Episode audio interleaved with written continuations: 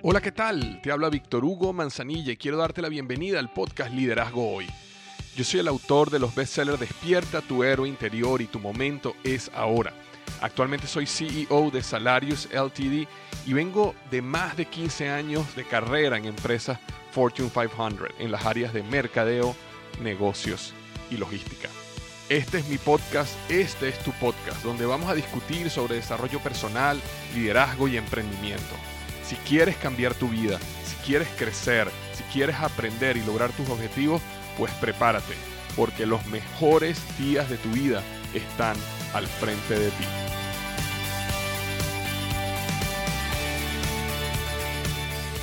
Hola, ¿qué tal? Bienvenido al podcast Liderazgo Hoy. Hoy estoy súper entusiasmado porque tenemos un invitado único.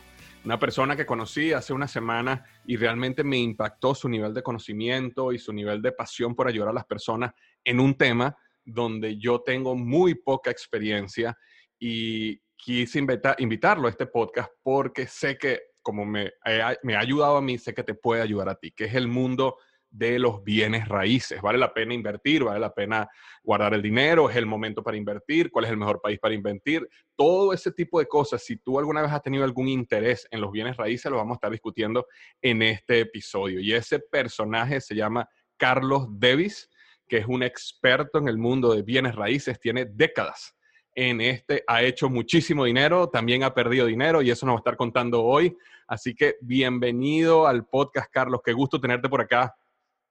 Bueno, Víctor, muchas gracias. De verdad que me siento muy contento porque sé que tu podcast es muy popular y entonces me dan ganas de competir con tu podcast.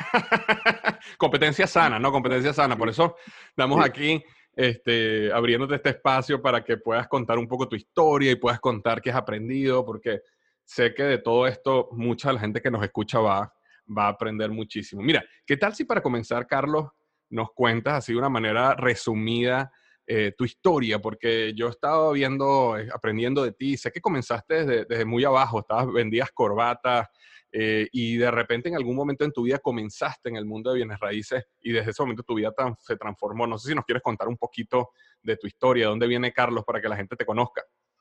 Sí, gracias. Soy colombiano, soy bogotano y eh, realmente vengo de una familia de clase media, apenas media. Sí, mi papá con mucho esfuerzo eh, venía al campo y trabajó como en la, en área industrial, como vendedor industrial, le fue súper bien y empezó a ganar más dinero del que nunca se había soñado y se, y se dejó ganar por el trago, se alcoholizó, mi, mm. matrimonio se acabó. Bueno, fue una, una época muy, muy tormentosa y, y en últimas terminamos perdiendo todo. Pues, eh, y viviendo en la, en la habitación de, de, mi abuela, en un barrio muy modesto. Y, y yo me prometí que yo nunca, nunca, nunca iba a permitir que mis hijos tuvieran un, unos momentos tan difíciles como los que tuvimos nosotros. Y, mm, entonces eh, yo era así con ese ánimo y ese ímpetu de salir adelante y, eh, y, me convertí en abogado, vendía corbatas en la calle. Yo me pagué el cole, casi la, secundaria eh, toda, me la pagaba yo solo. Y, y, entré a una muy buena universidad con un préstamo del gobierno, con muchas dificultades y, me convertí en abogado muy bueno, después en empresario, pero lo que empezó a pasar es que empecé a ganar muy buen dinero. Pues muy buen dinero comparado a lo que no tenía nada, ¿cierto? Y entonces claro. lo que hacía era ese pensamiento, ah, yo he trabajado muy duro, he vivido muy duro, me merezco esto. Ah, cierto, ya que por lo menos, ya que he tenido eh, la posibilidad de triunfar, entonces ahora puedo hacer esto, ¿cierto? Y, y, este viaje, y este, ah, y este carro, ah, mira, tan, tan bonito este carro, y, y, ¿por qué no lo compramos? Y, y, entonces empecé con ese pensamiento de que el éxito era darse gusto, de que el éxito era disfrutar y que me lo merecía.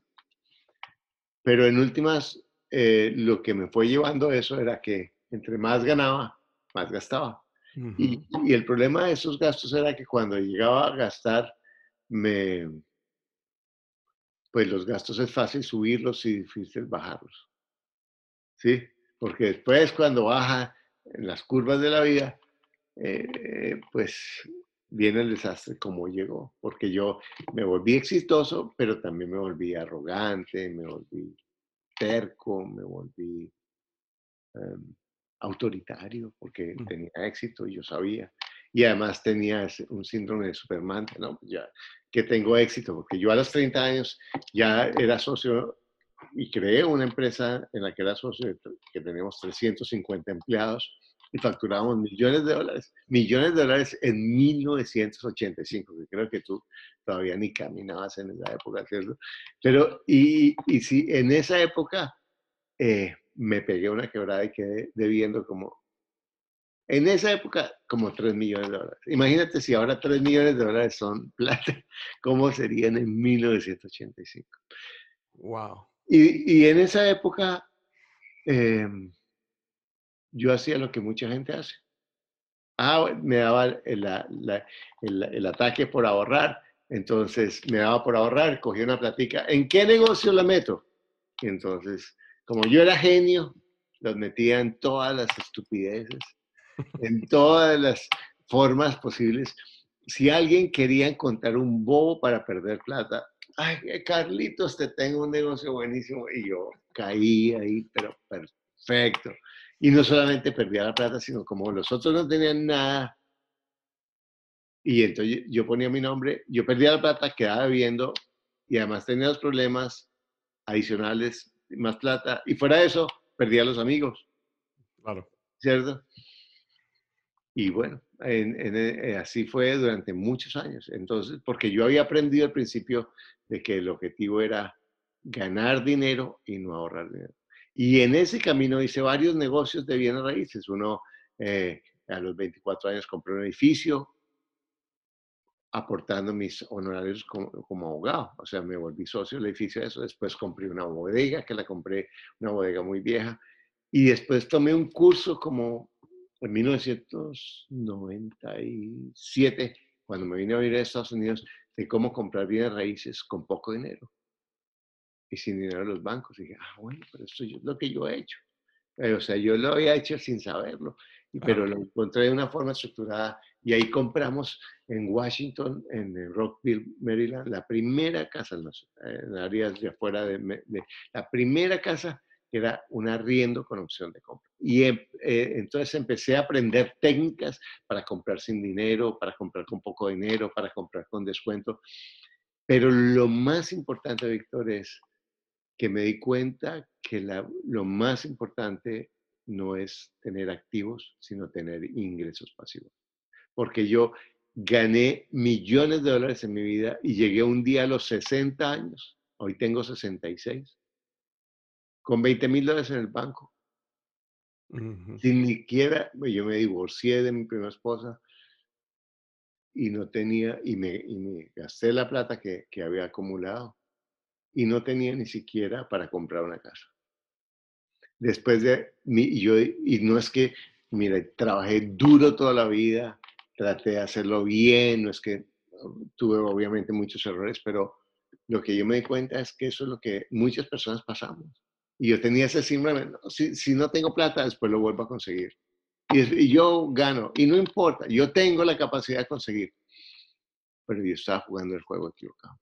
Entonces, a los 60 años, me, encontré en esa desastrosa y dramática coyuntura que de tener que vivir sostenido por alguien, imagínate, después de haber ganado millones de dólares porque, y haber tenido activos y haber vivido muy bien, porque por fortuna viví muy bien y trabajé muy duro, porque había jugado incorrectamente. Y ahora, em, los últimos seis años, digamos, los 60 hasta ahorita, te hubiera dado un vuelco tremendo, ¿no? Está, está, ah, sigues invirtiendo en bienes raíces, ese es tu negocio principal, tengo entendido, y aparte te has convertido en un experto en el área enseñando a las demás personas. Y, eh, ahorita te has convertido en una de las personas referentes en ese mundo. ¿Cómo te sientes ahora que has logrado en seis años lo que no lograste en 60? Imagínate, por un lado me siento muy orgulloso porque realmente lo he hecho, ¿sí? Y por otro lado, si hay puntos, digo, ah, pero ¿por qué no lo aprendí antes? Y por eso yo lo hago, ¿cierto? Porque, claro. Y, además tengo una ventaja que como, como una de las cosas que tenemos los viejos, y yo me puedo llamar viejo, eh, es que no nos importa. O sea, si a la gente no le gusta lo que yo digo a mí, ¿qué me importa? Yo sé que es verdad, yo sé que funciona, ¿cierto? Entonces, entonces yo lo que digo es lo que a mí me ha funcionado en mi vida y que hablamos un poco antes. Ay, la gente me dice, ¿usted cómo es de sabio? No, no, no, es que no es... O sea, cuando uno es estúpido, más estúpido, más estúpido, más estúpido, más estúpido, igual sabio. Uy, ¿cómo sabe la experiencia y la vida? Entonces... Entonces, eso es lo que yo he hecho y realmente hemos crecido nuestro negocio con mi esposa. Tuve la fortuna de casarme con una mujer maravillosa que es mi amiga, mi socia. Y, hemos crecido este negocio de coaching, pero realmente invertimos en bienes raíces y hemos construido ingresos pasivos y aplicamos nosotros lo que nosotros decimos, vivir frugalmente, nosotros no, nosotros vivimos frugalmente, o sea, bien, ¿cierto? Nosotros no, Hace, hace, un, hace un año cambiamos un carro que duramos 10 años con él. ¿sí? Y no, nosotros vivimos bien. Ahorita vamos a hacer una remodelación de nuestra casa y hemos durado año y medio ahorrando para tener todo el dinero para no gastar un solo centavo que no esté presupuestado a eso. Entonces, realmente nuestro objetivo es que las personas aprendan a construir ingresos pasivos con bienes raíces, con poco dinero y en forma segura. ¿Por qué?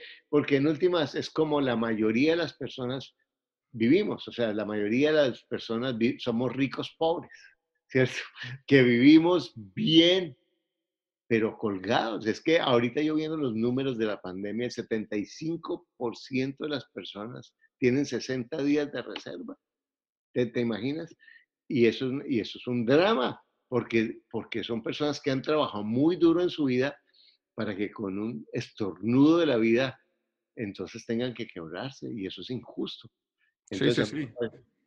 Personas que yo tengo amigos eh, que crecieron conmigo eh, eh, en, el, mundo corporativo, estuvieron conmigo en compañías como cuando yo estuve en Procter Gamble y, y, y, tenían posiciones altísimas y gracias a, a esta pandemia perdieron sus trabajos y se encuentran en una situación donde te estoy diciendo que hacían, hacían muchísimo dinero al año pero está en una situación de, de semanas, ¿me explico? Donde, donde no, no, no, no, saben qué va a pasar dentro de ocho semanas, diez semanas, y, y, es sorprendente, ¿no? Es sorprendente cómo alguien puede pasar en tres meses de estar en la cima este, a estar en una posición donde puede sentirse que, que va a quebrarse, que, va, que, que, su vida cambió completamente. Es triste, eh, pero bueno, justamente lo que queremos hablar hoy es ¿Cómo nos preparamos para eso? Porque tú ahorita, eh, una persona que nos está escuchando ahorita, la, mayoría de las personas que escuchan mi podcast son, son menores de 60 años, pero eh, hay personas de 60 años y eh, hay muchas personas, Carlos, que tienen esa de 60 años y llegan a ese momento en su vida y, y al igual como estabas tú, se sienten que no tienen ahorros, que no han logrado construir un patrimonio este, y, y se tienen que retirar en 5 años, 6 años. O sea que lo que vamos a hablar hoy podría ayudarles a ellos digamos, estas personas que comenzaron tarde, eh, cómo poder quizás desarrollar algo que en cinco años, seis años, diez años pudieran retirarse en paz y tranquilidad, comenzando hoy desde cero, por ejemplo. Bueno, mira, yo te diría que esto se lo diría a cualquier persona, a cualquier edad. Yo tengo estudiantes de cualquier edad y entre más temprano, mejor. y realmente, antes de entrar en ese tema, hablando de tus amigos que se quebraron, hay tres elementos que nos dice si estamos, si olemos a quebrado. Y es primero, tengo dinero, si yo dejara de trabajar ahora, o uno de los de las de la pareja o de los que ponen plata dejara de trabajar, ¿por cuánto tiempo podría vivir la familia sin endeudarse? Más, ¿cierto? Otra, tengo un presupuesto de ingresos y de gastos en el que tengo certeza de que gasto mucho menos de lo que gano. Otra, tengo un plan financiero. Tengo un plan financiero que me permita prepararme para situaciones absolutamente inesperadas como es esta y habrá otras que vendrán en nuestra vida o en, la sociedad como es ahora. Y estoy preparado para eso. Ahora, si eso es así y te dice sí, sí, sí, o sí a una de ellas, estás muy cerca de la quiebra. Y ahora, entonces, ¿qué es lo primero para eso? Lo primero es que entender que en mi, en mi, en mi esquema los bienes raíces son un negocio y son un negocio para buscar ingresos pasivos. Pero ¿qué es lo que pasa con la mayoría de los negocios? Si tú eres un consultor tan reconocido en esa parte de los negocios, seguramente lo ves con frecuencia, que la gente puede que tenga su negocio, puede que le vaya bien, puede que tenga buenos ingresos, que tenga buena utilidad, pero no maneja bien su, su presupuesto personal. Entonces lo que pasa es que cuando gana más, su negocio termina tiranizando la vida personal. Entonces, si el negocio le va bien, me chupa mis recursos y se los come el negocio. Y si al negocio le va mal, me chupa mis negocios, mis recursos y se los come el negocio. Entonces es primero definir, un momentico, tengo que aprender a hacer un presupuesto personal y a, a diferenciar lo que es la empresa de la persona. Y empezar a decir, bueno, voy a gastar menos de lo que yo gano. Voy a empezar a manejar mis recursos de una manera como si fuera una empresa o como si no fuera mi dinero. Y en últimas, voy a, y si soy empleado, lo mismo. Si soy empleado, mi recurso es, no es, este año me gané 100 mil dólares. ¿Y cuánto tienes el banco? 4 mil. Entonces te ganaste 4 mil. ¿Sí? Porque, todo, porque no tienes nada. ¿Cierto? ¿Cuánto creció tu activo? No, es que no creció nada porque tuve muchos gastos. Entonces, te comiste toda la plata, es como si vas a McDonald's y después sales y haces tu digestión, ¿me entiendes? Y esa digestión puede ser de 100 mil dólares, 500 mil dólares, y después se vuelve un cuento. Porque lo que es eh, realmente el objetivo del trabajo es crear libertad, activos que, como dice Kiyosaki, produzcan. Entonces, el primer paso es decidir manejar el presupuesto personal y, después del, presupuesto personal, decidir gastar menos de lo que gane. Y no importa lo que gane, voy a decidir eso, voy a decidir gastar menos. Ah, pero es que gano poquito, pues gaste más poquito. Ah, pero es que no gano casi nada, pues no, no gaste nada. Porque no la vida lo, ¿cierto? Eso no es, la, ah, la vida lo va a mechonear. Y eh, eh, me, me, me, justo yo tengo un podcast que no voy a mencionar, se llama Ingresos Reales, Comidas Raíces, y tengo, hay un señor que se llama Hernando, que le hice la entrevista, un mayordomo de la finca de un amigo en Colombia. El salario mínimo en Colombia, que es un poquitico, como 400 dólares, 300 dólares, no sé cuánto, tal vez 300 dólares, no, no estoy exactamente actualizado, pero es el salario mínimo hace 40 años. Y el señor tiene ahorita 2 millones de dólares en activo. Tiene tres hoteles en el pueblo. Y sabes que sigue de mayordomo ganando 300 dólares. Y podemos, ese podcast lo puedes ver, se llama Cómo creó una fortuna ganando el salario mínimo. Lo que quiero decir con esto es que lo que me hace rico no es lo que gano, sino, la, sino como gasto. Es el primer paradigma que yo quiero enseñarles a las personas que escuchan. la riqueza no está en qué gano, la riqueza está en qué gasto. ¿Cómo manejo mis ingresos? Entonces, una vez que tengo el presupuesto, empiezo a gastar menos de lo que gano y empiezo a ahorrar. Y empiezo a ahorrar con un objetivo. Los ahorros son como las... Ah, otro, otro paso antes de ahorrar, que es pagar las deudas. Sí, pagar las deudas, pagar las deudas es salir de deudas. Y las deudas yo las comparo con una adicción. Porque cuando yo, si yo estoy eh, un poco bajo de ánimo y me tomo un traguito, ah, me siento bien, pero es por cinco minutos, ¿de acuerdo? Así son las deudas, ¿cierto? Y yo era un adicto a las deudas durante muchas décadas, porque cada vez que tenía un problema yo pensaba, ¿qué hueco tapo? Yo tengo buen crédito. Era un idiota, yo no tenía buen crédito, yo era el esclavo de los bancos y los bancos me prestaban porque yo les pagaba todos los intereses que me cobraban y ni siquiera miraba eso. O sea que en últimas perdía el 30, 40% de mi presupuesto en intereses y en pagos financieros. Sí, sí, sí. entonces de ahí empiezas a ahorrar y esos ahorros a invertirlos en bienes raíces. Entonces, esos son los pasos iniciales que yo le propongo a la persona para hacer un plan. Y cuando yo tengo ahorros, voy a invertir los ahorros en una forma muy sencilla, comprando una propiedad al año. Yo, ahorita mi libro, que lo voy a publicar aquí, lo tengo, se llama Un inmueble al año no hace daño. Eh, eh, todavía, ese, todavía no ha salido, ah, pero, pero es exactamente ese concepto, es cómo puedo comprar un inmueble al año. ¿Cómo me puedo encanta, me encanta ese título, ¿no? Un inmueble al año no hace daño. Exacto. Entonces, que, eh, que, porque en últimas, la mayoría de las personas compran en promedio 1.5 propiedades en el curso de su vida. en, compra 5 o 10 automóviles. ¿Por qué no proponerse comprar un inmueble al año? ¿Y cómo, cómo, hace, cómo hace una persona, suponiendo que ya una persona está en ese punto, Carlos, donde eh, ya no tiene deuda, tiene un presupuesto, eh, logró ahorrar dinero, este, de qué estamos hablando y la otra, o sea, de qué cantidad estamos hablando para comenzar. Y la otra pregunta sería, ¿es este un plan que funciona solo en Estados Unidos o es un plan que también funciona en Latinoamérica? Porque sé que tú tienes propiedades en Latinoamérica y en Estados Unidos. No sé si existe alguna diferencia para las personas que nos están escuchando que están en Latinoamérica. Mira, esto funciona. Primero, ¿cuánto se necesita? Hasta con cero. Tú puedes comprar una propiedad. Eh, aquí donde yo estoy en mi casa, junto al lago, esta casa la compré con, a los 60 años cuando me dio eh, la vida ese electrochoque. Con 5% de cuota inicial, 40% de descuento y financiada por el dueño a dos años.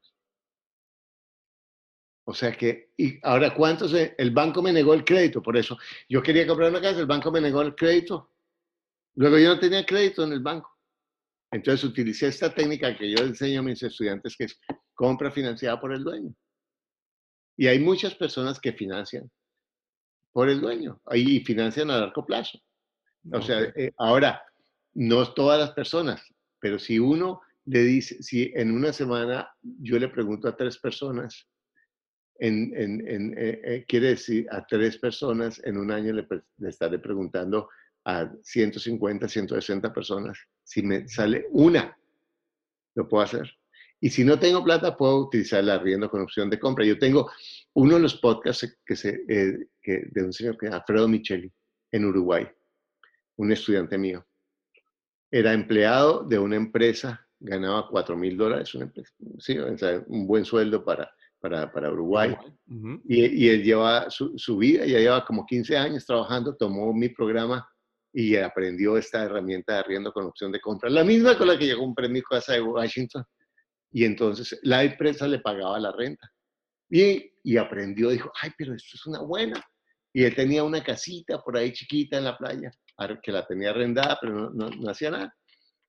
Y entonces un amigo venezolano precisamente estaba, se había divorciado y tenía una casona grandísima, divina, con piscina y un, terreno grande. Y le dijo, oye, fulanito, ¿y qué vas a hacer con tu casa? La voy a vender. ¿Cuánto vale? 500 mil dólares. ¡Wow!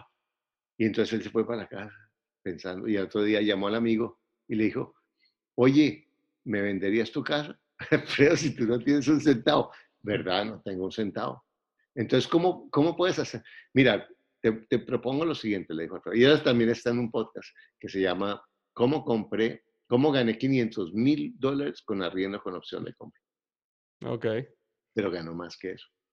Y entonces el hombre va y le dice, yo le compro, la, me arrienda la casa, que la pagaba con, con la, que se la paga la empresa, entonces yo voy a desarrollar eh, en el lote que tiene tan grande, subdividirlo en lotes, como yo soy arquitecto, era arquitecto, utilizó su talento y fue a la alcaldía y, y, entonces yo divido esto en lotes, le creo una estructura de mercadeo, lo vendo los lotes, le pago sus 500 mil dólares y de ahí para adelante partimos mitad y mitad. Pues esa historia fue hace dos años. La semana pasada Alfredo me contó que no se va a ganar 500 mil dólares, se va a ganar más de un millón de dólares sin haber invertido un centavo. Entonces, ¿quién puede hacer eso? Cualquier persona que quiera. Eso funciona en, Colombia, en Venezuela, en Chile, en, España. Tengo estudiantes en Italia en Inglaterra, en Estados Unidos, en México, en todas. eh, Eso porque son conceptos que se aplican Ujú. a cualquier persona.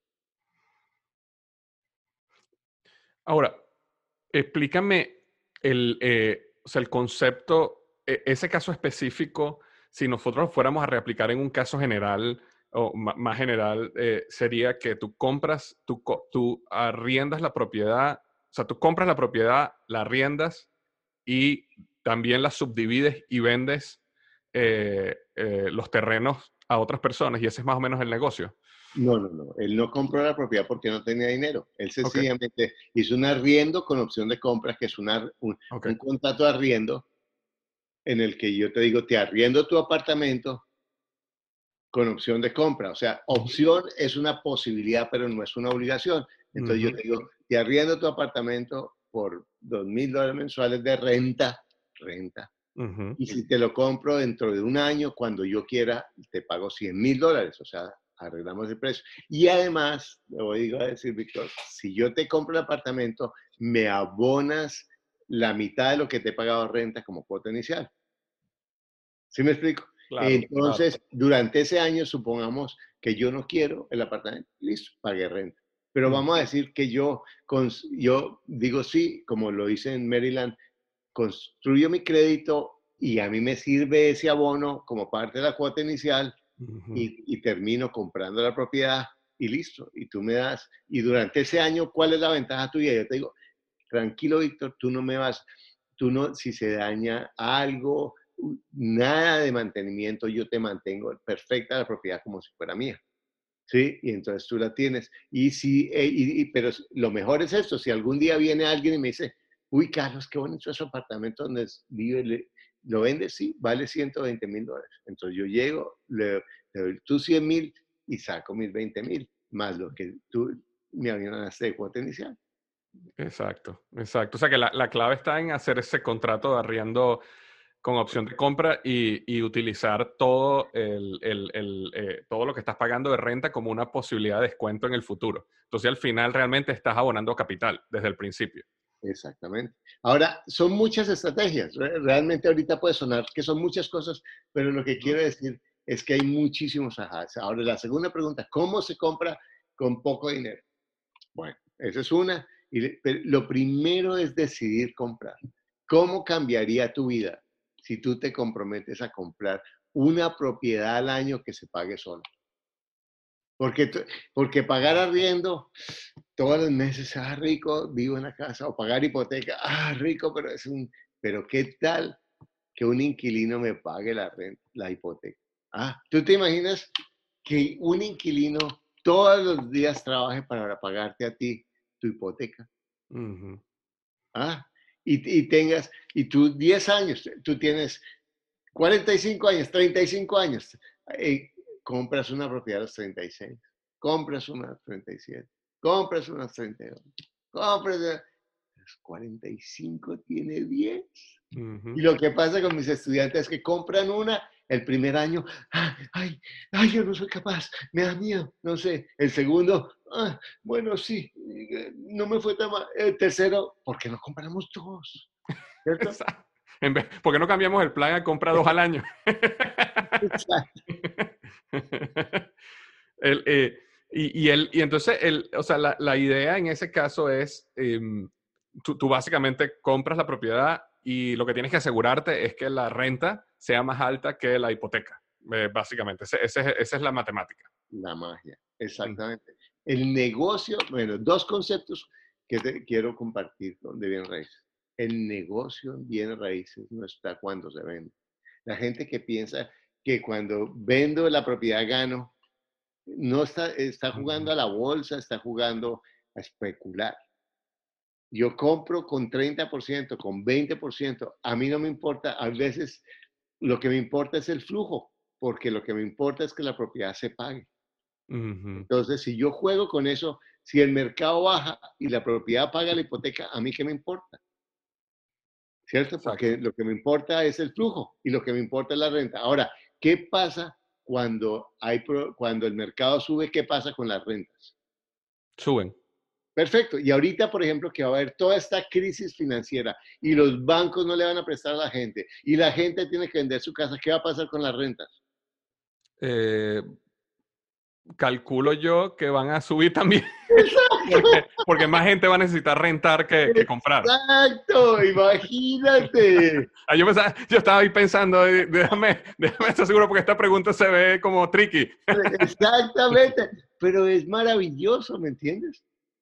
Es que es, si ahora es, hay, hay, cuáles, como oímos, como vivimos en un mundo de de noticias negativas y, creemos los cuentos de hadas. Ay, ay mira, es que ir a limpiar toilets, ah, yo, nunca he limpiado, ¿sí me entiendes? O sea, yo tengo un sistema y tengo gente que lo hace y listo. Y, y no estoy diciendo que no he tenido problemas porque los he tenido todos, pero en últimas es un negocio, por eso a mí me encanta esto, porque es para gente bruta como yo. O sea, si uno es bien bruto, bien cerrado, pero yo tengo otra cosa peor y es que soy bruto, pero me creo inteligente, ¿me entiendes? Y entonces, porque eso es peor, porque cuando yo soy bruto y sé que soy bruto, bueno, entiendo mis limitaciones, pero cuando soy bruto y me creo inteligente, entonces todos los días estoy jugando hacer Bill Gates y hacer negocios. Eres, arriesgado, pues te atreves a arriesgar. Último, es que más que ser arriesgado es irresponsable con mi plata. Me, la, ay, eh, un momentico.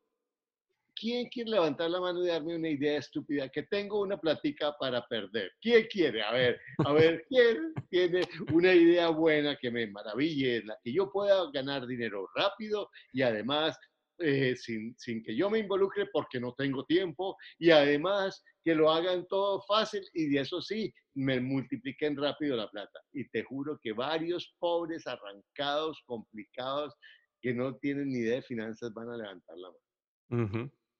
Exactamente. Y, y, ok, entonces en este, en este método eh, que tú propones, eh, Carlos, de, de, un inmueble al, al año, ¿qué, qué tipo de inmueble es bueno comprar y qué no comprar, ¿no? Porque, eh, bueno, o sea, yo puedo ir ahorita y comprar una, una casa eh, cerca de la playa o cerca del canal aquí en la Florida eh, de seis cuartos, o puedo comprar un apartamento de dos habitaciones, un townhouse de dos, tres habitaciones, por ejemplo. ¿qué, qué, dónde tú recomiendas que la gente, que la gente invierta? Bueno, mira, eso depende de cada uno. Okay. Porque hay personas que conocen de una, por ejemplo, si yo conozco eh, eh, de, este, conozco un área, eh, yo tengo un estudiante que, que, tiene, que cultiva vino, uvas en, en, Mendoza, Argentina, y él en su trabajo conocía las tierras vecinas, entonces él aprendió a convertir eso en casas que después convirtió en Airbnb y dividirlas. Ahora, lo que a mí me gusta es la vivienda popular. Es la vivienda que es, que es, que es pan caliente. La vivienda que es eh, cara, que ese es otro de los paradigmas que la gente tiene. Ay, voy a vivir, pero yo no viviría ahí, eso es muy feo. Primero, es un poco el pensamiento pequeño burgués medio arrogante, porque en últimas yo que estaba en el cielo y en el infierno, sé que cuando digo yo no viviría ahí, ay, la vida me manda a vivir allá. Eh, no, como inquilino en un cuarto, ni siquiera como, ay, yo no viviría, no. Entonces, eh, comprar propiedades que sean populares, fáciles de arreglar, de, fáciles de, arrendar. Y, y, por ejemplo, en un mercado como esto, esas propiedades van a tener siempre mercado, porque la gente que está arriba va a bajar. ¿Sí me explico? E, entonces, y si acaso algunas de las personas no pueden, en esa va a llegar gente, siempre va a haber mercado para esas propiedades. Entonces, pero hay gente que compra, por ejemplo, propiedades grandes y las arrienda por habitaciones y les resulta buen negocio, ¿cierto? O compran, las remodelan y sacan varios apartamentos. Eh, hay varios, realmente las bienes raíces son un concepto. Entonces, lo que yo les pido a las personas es que se eduquen financieramente. Realmente que compren casas que, o propiedades que se paguen solas. Algo que les digo que no compren es que no compren en planos. Yo tengo un podcast que se llama La pesadilla de comprar en planos. Creo que eso es el peor negocio que hay. Ahora sé que hay personas que han ganado, han ganado en especulación, porque en última yo compro a este precio y después eso, pero tiene unos riesgos, unos riesgos infinitos porque yo me vuelvo socio del constructor para, para, las pérdidas y no para las ganancias. Porque si, si, si al constructor le va súper bien, yo no gano más. quizás se me valoriza un poco mi propiedad, pero voy a tener problemas para arrendarla, voy a tener problemas para venderla porque tengo la competencia de los mismos vecinos que han comprado lo mismo que yo y quizás voy a, a perder parte de lo que yo gané manteniendo la propiedad mientras la muevo, la vendo, la riendo. Entonces, Entonces comprar, no, comprar en planos no, comprar ya propiedades que estén eh, listas para ser arrendadas en ese momento. O que tengan poco arreglo. O que tengan, o que tengan poco arreglo. Eh, el, eh, tu método, Carlos, es para ver los bienes raíces como un negocio, no, como, no para tú comprar tu propia casa, digamos. Que yo creo que uno de los quisiera conversar contigo, me dieras tu perspectiva, es que la mentalidad de uno, eh, no sé si uno fue educado así o es naturalmente, es lo que yo quiero es tener, es mi casa. O sea, es como que el primer objetivo que tiene una persona que consigue un buen trabajo y empieza a ahorrar es yo necesito comprarme mi casa. Eh, ahora, ¿qué, ¿qué, consejos tú crees que ese, ese, pensamiento es el correcto o deberíamos primero invertir eh, bajo el método que tú estás indicando y nuestra casa es al final? ¿Cómo, cómo ves tú esa parte de, de, del pensamiento de uno con respecto a su propia casa? Bueno, depende en, dos aspectos. Si, por ejemplo, es mi primera casa y es un muchacho que está, una muchacha que está empezando, eh, yo lo que les diría es que sí que compren, uh -huh. pero que compren con el, la visión de negocio. O sea, que compren asegurándose que si no pueden vivir ahí, la propiedad pague su renta, pague su hipoteca.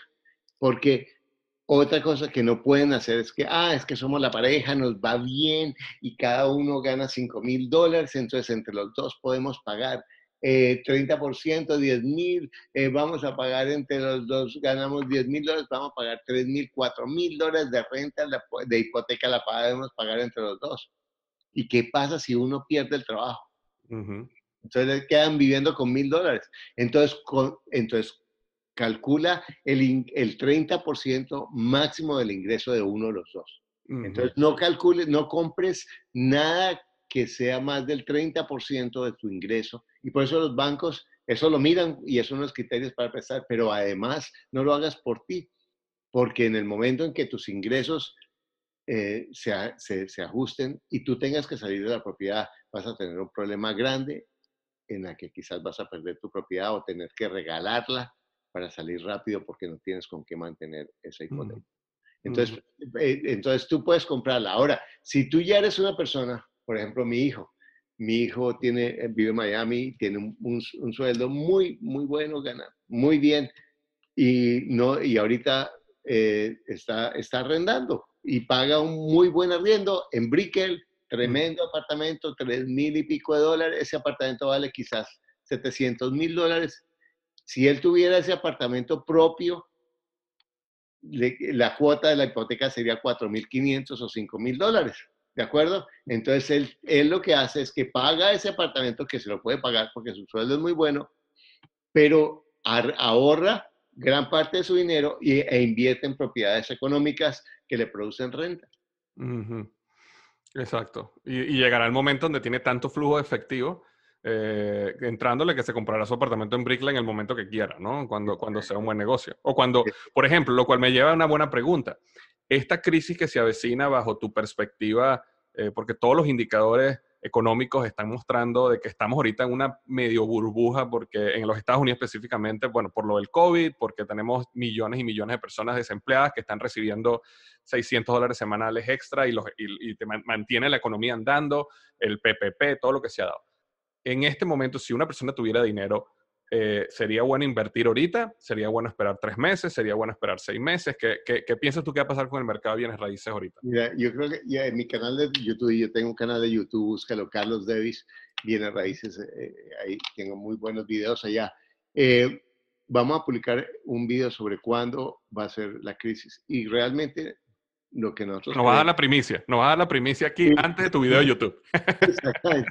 Lo que nosotros creemos es que eh, realmente la crisis que viene ahorita va a ser peor que la del 2008. Realmente, en el 2008 el nivel de desempleo era del 10%, imagínate. Uh -huh. La deuda total de los bancos en Estados Unidos era 700 billones. ahora son 14.5 trillones de dólares. La deuda de las, de las casas, de, la, de los, lo que llaman household, ¿cierto? De lo que la gente debe de, en tarjetas de crédito, en carros, en créditos personales y en hipotecas. Entonces, ¿qué es lo que está pasando? Ahorita, como tú dices, el gobierno está empujando y los bancos están dando esa, ese tiempo de gracia para que la gente... Y esto está pasando, en, esto, que está pasando, está pasando en distintos matices en, en, América Latina y en Europa. Y los bancos y los gobiernos están cerrados los juzgados, ni nadie puede... Listo, perfecto. Es como cuando decíamos time out, ¿cierto? Ahorita no pasa nada. Pero ¿qué es lo que va a pasar ahora? Ya en este momento el nivel de, demora de 30 días en las hipotecas está en 10% y ni siquiera ha empezado el juego.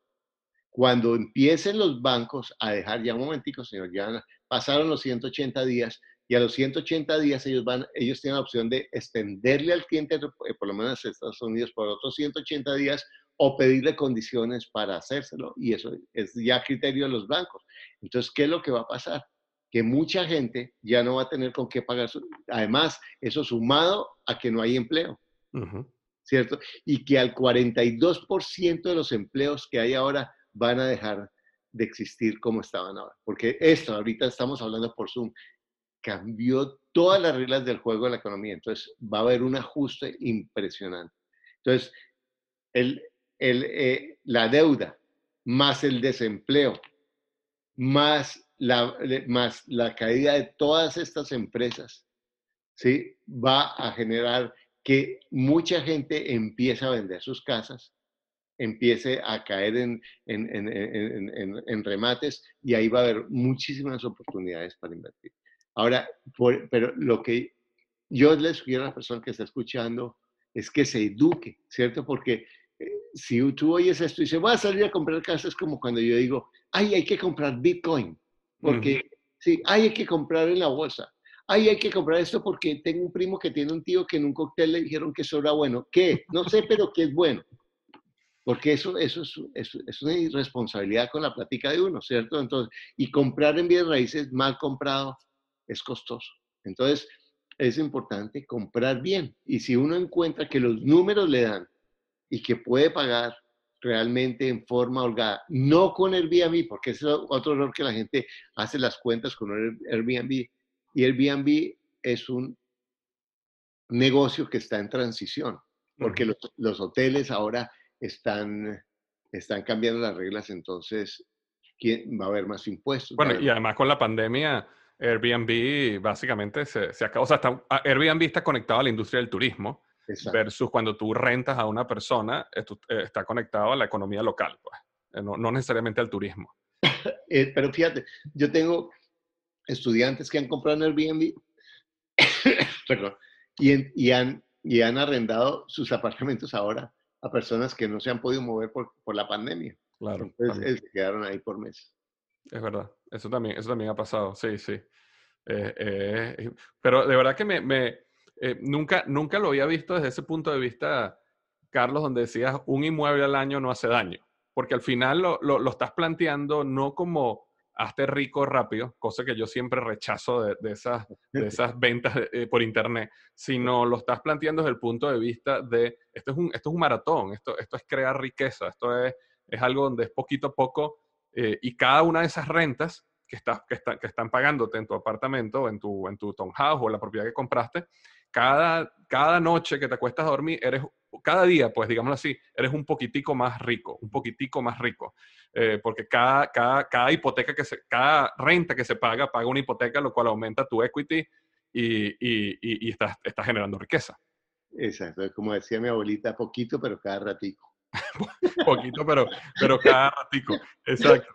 Entonces, em, cuéntanos, cuéntanos, eh, sé, que, sé que has mencionado, Carlos, bastante ya acerca de eh, eh, errores, ¿no? Que uno que no, no debería hacer. ¿Existe algún otro error así típico que tú quieras decirnos de las personas que no saben mucho de bienes raíces que, cometen? Bueno, mira, hay uno que es creer que sé lo que no sé. ¿De acuerdo?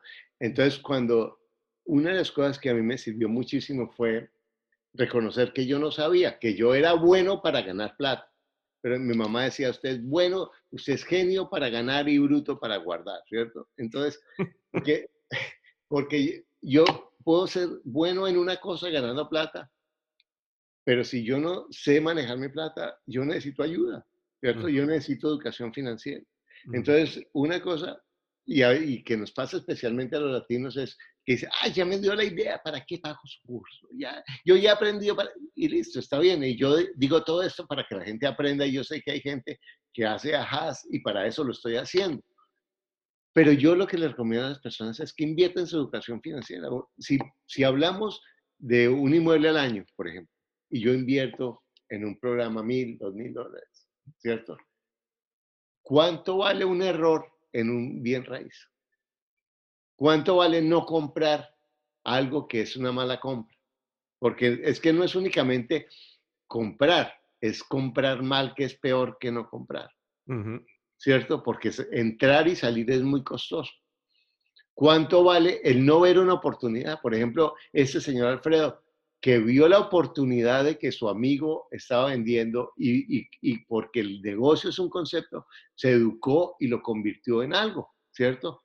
Eso es educarse financieramente, que es algo que yo le, por eso me parezco un pastor, yo sé que me voy a ir para el infierno, estoy seguro, pero en últimas, en lo que yo sí le digo a la gente es, edúquese financieramente. Con eso, si te vas a ir como yo para el infierno, te evitas muchos infiernos en esta tierra. Porque es que no hay nada que nos lleve a sufrir más, a maltratar las relaciones de la familia, a tener desvelos innecesarios, a perder la juventud y los días maravillosos pensando en pagar una maldita cuenta. Y ni siquiera me he beneficiado por eso, porque lo he cometido por estupidez. Eso es, es doloroso. Totalmente, totalmente. Y eh, bueno, tú lo, tú lo, has vivido, Carlos, yo lo he vivido también, cómo, cómo comprarte algo es tan, tan efímero. Eh, eh, la, eh, el, el, otro día yo estaba haciendo, hice un podcast hace unas semanas, Carlos, donde, yo, donde me vino una frase de una persona que yo sigo que se llama Naval Radikian y él decía, el deseo es el, es el contrato que haces contigo mismo de ser infeliz hasta que consigues lo que deseas, ¿no? Y básicamente lo que, lo que, lo que él decía era que uno, uno, uno quiere un carro nuevo, uno quiere comprarse esto, uno quiere comprarte un televisor más grande y al final es, es, una adicción, es una adicción a una segregación de dopamina, de, de, serotonina, porque claro, cuando te compras eso te sientes muy bien por unos días y después entonces ya todo vuelve a la normalidad, ya el televisor que tenía 70 pulgadas es lo mismo, este, ya no te importa, ya te das cuenta que 240 Hz no era tan, tan bueno o diferente que 120 Hz. Y, y, pero lo que, lo que no te das cuenta es que ahora al, mes siguiente te llega una cuentica de 70 dólares mensuales por ese televisor y adicionalmente la de 400 por el carro que te compraste y adicionalmente la de 2.500 por la casa que te compraste que era mucho más grande que la que debiste haber eh, comprado. Y, y cuando te empiezas a dar cuenta estás estás viviendo una vida completamente infeliz porque eres preso de, de, básicamente los acreedores, ¿no? Eres esclavo de los bancos, que, que, es la, que es básicamente el sistema que, que se quiere implementar, que, quiere, que, que los bancos, que la economía quiere implementar en cada uno de nosotros.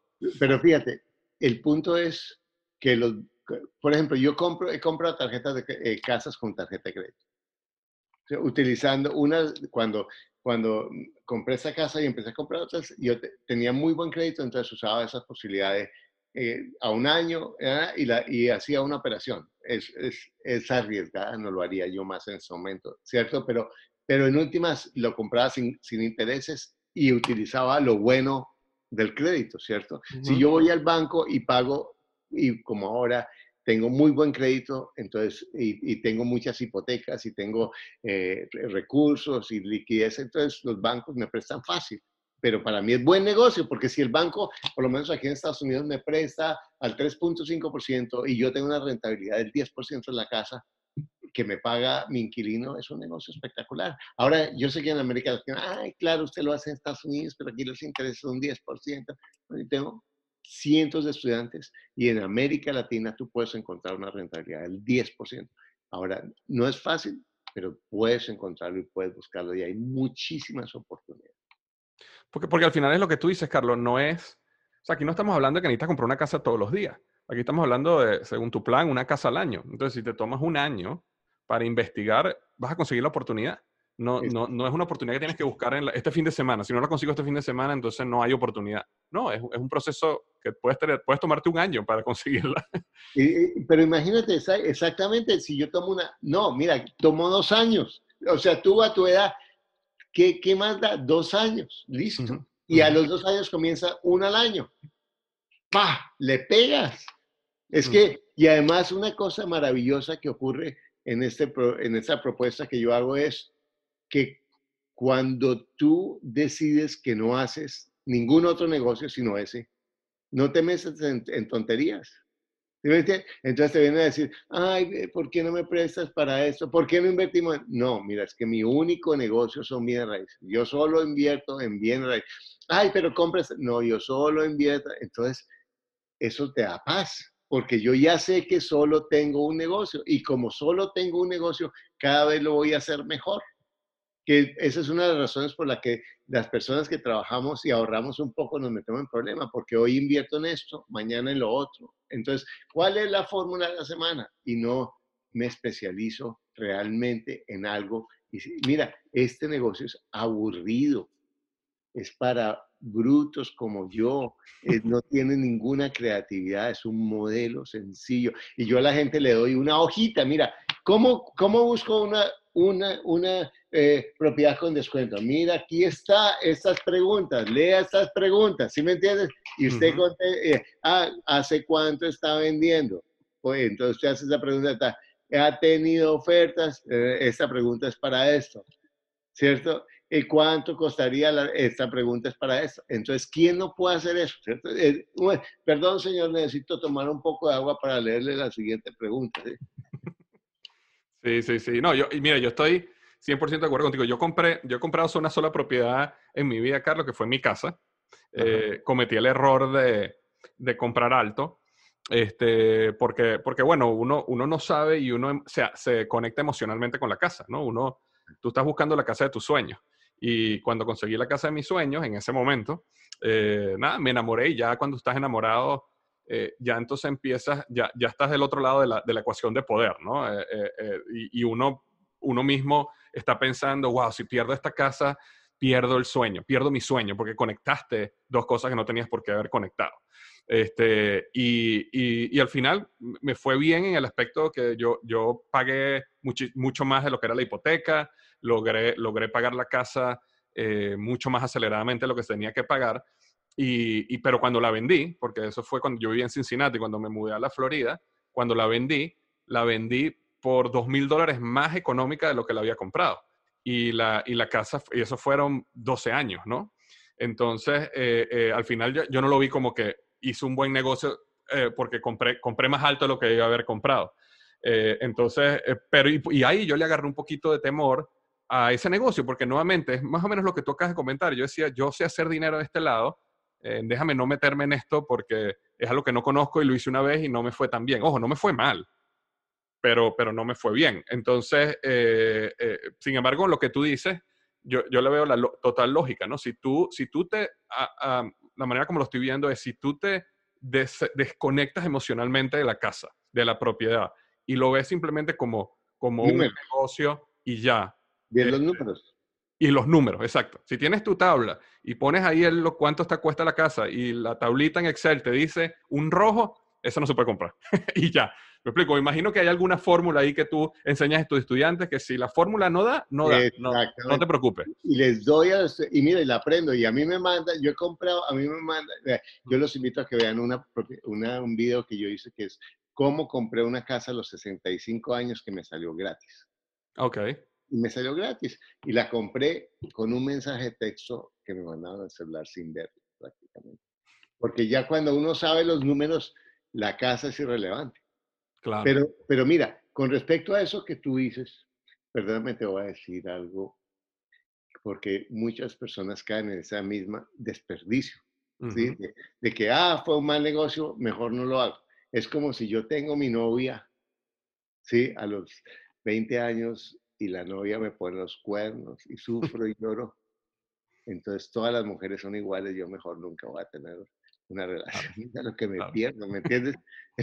y el punto es hacerlo bien, hacer, todos cometemos esos errores, pero es cómo aprendes de eso y te educas para hacerlo bien, ¿cierto? Entonces, hay dos formas de aprender el proceso. Una, volver a ensayar, que probablemente vas a tener grandes posibilidades de equivocarte si no sabes. Y la otra es educarte y decir, un momentico, ¿cómo es la tablita, Carlos? A ver, cuénteme, a ver, y, y cómo es el, el, cuento. Y yo le invierto a eso un poquito de tiempo y voy a aprender un modelo. Y después lo haces sabiendo que cuál es el resultado desde antes de que lo hagas. Estoy de acuerdo. Cuéntame, Carlos. Eh, bueno, y, y, digo que estoy de acuerdo en lo que estás diciendo porque yo soy un fiel creyente en el poder de la educación y, y la, Em, por ejemplo, yo estoy convencido, la, la gran cantidad de los negocios, no, no está hablando de bienes raíces, sino negocios en general, donde la gente fracasa, es por falta de conocimiento, porque las personas no saben cómo manejar los negocios, las partes financieras de un negocio, no saben cómo crear un concepto exitoso, no saben cómo hacer mercadeo exitoso. Al final es un problema de conocimiento. Cuando la gente se educa y aplica lo que aprende, la, los resultados son completamente diferentes. O sea que en eso 100% mm, alineado contigo. Ahora, ya estamos terminando aquí el podcast y, y yo creo que este, este episodio sirvió para educar un poco a la gente y abrirles a las personas que estén interesados en saber más de este mundo de bienes raíces sobre esta oportunidad que está allá afuera. Nuevamente, no es algo que yo podía enseñar porque es algo que no tengo experiencia, por eso, por eso te traje a ti, Carlos. Eh, ¿qué, qué, qué, invitas tú a que las personas hagan? Sé, sé que que tienes un canal de YouTube que pueden buscar en Carlos Devis, tienes tu propio podcast. ¿Me podrías repetir nuevamente el nombre del podcast? El podcast es Ingresos Reales con Bienes Raíces. Lo puedes encontrar en Spotify, en iTunes, en Overcast, en donde tú escuches podcast, o lo puedes encontrar en, YouTube y tenemos más de 200 episodios. Desafortunadamente, no mi podcast todavía no es tan grande aquí como el del Caballero, pero, pero es un podcast muy escuchado y, y que de verdad tiene muchísimas herramientas que te van a ayudar a hacer muchos ahas y como te das cuenta, no es solamente información financiera, es información de alinearte con tu planeación financiera en una forma congruente con tu propia vida. Totalmente. Yo, yo, yo estuve esta semana, desde que te conocí, de hecho, no esta semana, desde que te conocí, Carlos, estuve revisando tu canal de YouTube y vi muchos videos eh, excelentes, excelentes, donde muchas de estas preguntas que hemos conversado hoy, si las personas quieren eh, más, ir a más a profundidad con cuáles son los errores típicos o cómo se compra y arrienda una casa y todo ese tipo de cosas donde a lo mejor el, episodio no nos dio el tiempo de, de, ahondar en profundidad en todos estos temas. Eh, ahí está, yo lo vi en YouTube y hay básicamente un video para cualquier pregunta que las personas puedan tener, así que los invito a, a que vayan a la página de, de YouTube de Carlos Devis. Eh, Carlos, ¿algo más que quieres decirle a la gente antes que cerremos el episodio? La verdad que este ha sido súper iluminador tus conceptos de inversión en bienes raíces? Mira, yo, yo, lo, yo le digo a las personas que la única razón por la que no han comprado un, comprado un inmueble al año ahora es porque no se les ha dado la gana. Porque tú has hecho lo que se te ha dado la gana cuando se te ha dado la gana. Y suena un poco rudo, pero es lo que es. Si a ti se te da la gana, te comprometes a comprar bien comprado un inmueble al año, mira, es, pasa de la sorpresa a irritación porque yo no porque es demasiado a, inquietud a de pronto yo lo puedo hacer y vas a ver cómo realmente y yo termino mis podcasts con esta frase lo único que te aleja de lograr lo que tú quieres es un pensamiento que no es cierto excelente excelente. Muchísimas gracias Muchísimas gracias, Carlos, por, por, haber estado aquí con nosotros. Por supuesto que te tendremos otra vez en el futuro, quizás para ahondar en alguno de estos temas este, con más profundidad.